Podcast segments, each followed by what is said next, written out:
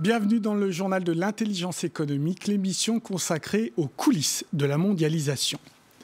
Le yoga, c'est cool, c'est relax, mais c'est aussi un formidable outil d'influence. Le Premier ministre indien l'a parfaitement compris. Dorénavant, et grâce au lobbying de Narendra Modi à l'ONU, le 21 juin est la journée mondiale du yoga. Chaque année donc, à cette date, on célébrera cette pratique ancestrale du corps et de l'esprit. Pendant ce temps, New Delhi fera ses comptes. Non seulement le yoga soutient le rayonnement international de l'Inde, mais il lui permet de remplir ses poches. Dans le monde, ce marché est évalué à plus de 80 milliards de dollars par an et il ne cesse de croître chaque année. L'Inde en réclame la plus grosse part, comme le montre l'enquête sur place de Marlène Aberard. 35 000 Indiens s'étirent, respirent et méditent ensemble. Nous sommes à New Delhi, 21 juin 2015, première journée mondiale du yoga.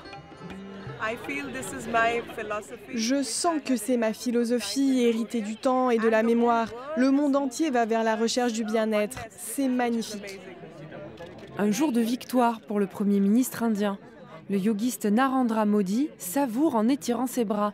En quelques mois de campagne et un passage à l'ONU en septembre 2014, il impose le yoga comme vecteur de sa diplomatie. Le yoga ne devrait pas être simplement un exercice pour nous. Ça doit être un moyen de se connecter au monde et à la nature. Ça doit changer notre manière de vivre et faire émerger une nouvelle conscience en nous. Ça peut aussi aider à combattre le changement climatique. Rassemblons-nous et soutenons la journée mondiale du yoga. Dans le monde entier, on salue le soleil en ce jour de solstice d'été. Comme ici à New York, en plein Times Square, où 30 000 participants sont réunis. En Amérique latine aussi, Mexique, Argentine, et même en France, sous la tour Eiffel. De belles images pour le soft power indien à travers le monde. Le gouvernement a mis les moyens, 4,6 millions de dollars, rien que pour le rassemblement de Delhi. Il espère un retour sur investissement en milliards de dollars. Et pour cela, Narendra Modi a créé un ministère entièrement dédié au yoga et aux pratiques de médecine traditionnelle, le ministère Ayush. Le gouvernement veut se concentrer sur ce système de médecine indienne qui inclut l'Ayurveda, le yoga, la naturopathie, l'unani, le siddhar et l'homéopathie. Ayush travaille sur ces thèmes et le mandat du ministère est de développer et promouvoir ce système en soutenant l'éducation, la recherche et en créant des infrastructures. Ce ministère compte bien se faire entendre, aussi bien en Inde qu'à l'étranger. Nous avons besoin de coachs, de professeurs de yoga bien formés et d'instructeurs. Et nous développons leurs compétences pour qu'ils soient accrédités. Ce programme a été lancé tout récemment. Une pratique que le gouvernement veut labelliser, voire même normer. Ces formateurs seront certifiés. Ils auront une carte d'accréditation, donc vous pourrez leur faire confiance. Ça va engendrer de la confiance car leur niveau sera approuvé par le gouvernement indien. L'offensive yoga est lancée. Objectif remettre la main sur cette pratique ancestrale, rappeler au monde qu'elle est d'abord indienne et répandre le Made in India sur toute la planète. Le yoga devient tellement américanisé, occidentalisé, qu'à mon avis, il est temps pour nous de récupérer notre tradition, afin de montrer que nous sommes bien ceux qui ont inventé le yoga. Dans cette optique, je pense que la journée mondiale du yoga est une très bonne idée, parce que 192 pays y contribuent et des milliers de personnes à travers le monde ont participé.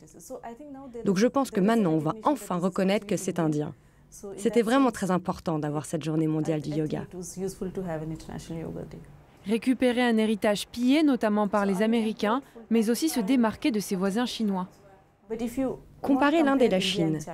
Quand vous voyagez en Asie, vous verrez que la puissance indienne semble moins dangereuse que la Chine qui, elle, est perçue comme plus agressive. Je pense que c'est un aspect très important du soft power de l'Inde. L'Inde est une puissance qui monte, mais elle ne semble pas menaçante comme la Chine. L'Inde sage face à l'agressive Chine.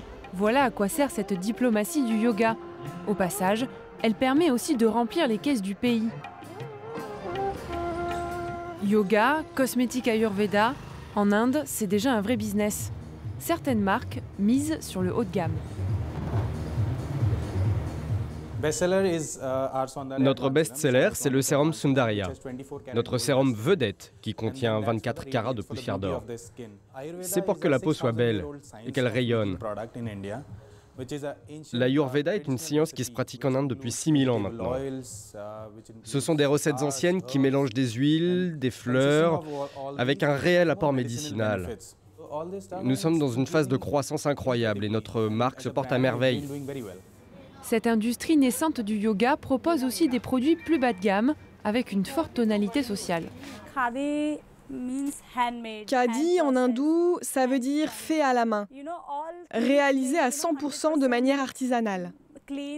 C'est propre et c'est soigné et c'est Mahatma Gandhi qui a lancé ça en Inde. Ça, c'est un savon artisanal à la glycérine, 100% naturel. Ça, c'est de la poudre au sucre pour aider les diabétiques.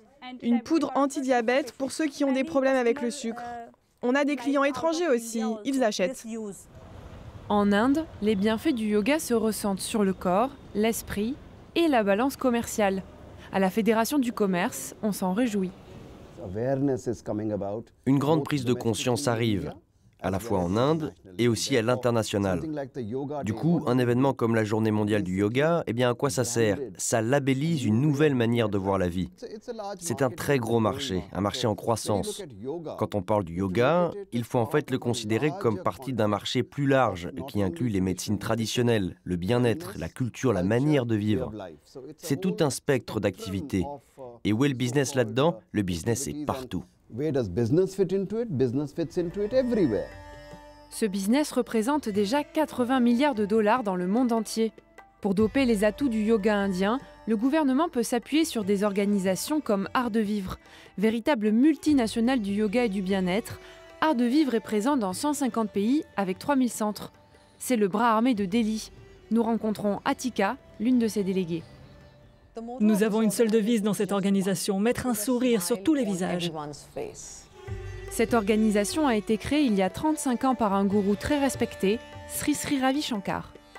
Ce qui me frappe le plus chez sa sainteté Sri Sri Ravi Shankar, c'est sa simplicité. Et pourtant, la moindre chose qu'il dit a un impact si fort, surtout chez les jeunes de nos jours. Art de vivre Inde est l'entité principale et sous son égide, tous les autres pays participent. La maison mère est à Bangalore et tous les autres pays y sont reliés. Donc nous avons par exemple des liens avec le centre à Paris. À Paris, Art de vivre a réussi le pari exporter le yoga et les pratiques indiennes tout en s'adaptant aux besoins des Occidentaux. C'est clair aujourd'hui, euh, s'il faut attendre 50 euh, pratiques assidues avec une vraie discipline euh, journalière, hein, quotidienne de, de, certains asanas, de certains exercices, ça peut en décourager certains. Il y a une vraie recherche, une quête de sens. C'est une quête spirituelle à la française. Après le yoga à la française, voici le yoga à la new-yorkaise. Plus physique, plus tonique, nous sommes au centre Big Apple Yoga de Paris. Et je travaille dans, le marketing et euh, en arrivant en France, il y avait, euh, il y a 12 ans, il n'y avait pas beaucoup d'offres euh, pour yoga et surtout le yoga que, que je recherchais. Le yoga dynamique, le yoga qui bouge, ou des fois il y a de la musique. Il n'y avait pas beaucoup de ça à l'époque. Pour moi, il y, il y a un esprit new-yorkais. Et l'esprit indien Il pourrait être dénaturé par une utilisation trop nationaliste du yoga. Retour à Delhi avec le journaliste Ajaz Ashraf. plutôt critiques envers le gouvernement Modi. Ce que le gouvernement essaie de faire, c'est d'utiliser le yoga à des fins diverses. L'une des ambitions, c'est à l'évidence de réclamer ses origines hindoues, avec la signification de la date par exemple. Le 21 juin n'est pas une date prise au hasard. Le 21 juin a été choisi parce que c'est la date où le dieu Shiva est supposé devenir le premier yogi. Shiva est une divinité hindoue considérée comme le dieu du yoga. Pour Ajaz, célébrer Shiva, c'est porter atteinte à la diversité de la société indienne. C'est un moyen d'homogénéiser la culture, c'est-à-dire que vous imposez votre propre vision de la culture hindoue au reste du pays, et du coup une coercition est exercée. Quand vous devenez conscient d'une certaine forme de savoir, vous commencez à tout mettre dans des cases. Est-ce que c'est hindou, musulman ou chrétien Et évidemment, vous suscitez les oppositions. Parce qu'en fait, le yoga est déjà pratiqué en Inde et par différents groupes qui ont des traditions différentes. Ils n'étaient pas conscients que c'était forcément une pratique hindoue. Surpopulation, chômage, pauvreté, affrontements religieux, les défis de l'Inde ne manquent pas. Narendra Modi compte sur le yoga pour apaiser les tensions internes et faire entrer l'Inde dans la cour des grandes puissances. Mais c'est une arme à double tranchant qui peut faire autant de bien que de mal. Voilà, l'émission est terminée. Comme d'habitude, vous pouvez la retrouver sur france24.com. En attendant, restez avec nous. Au revoir.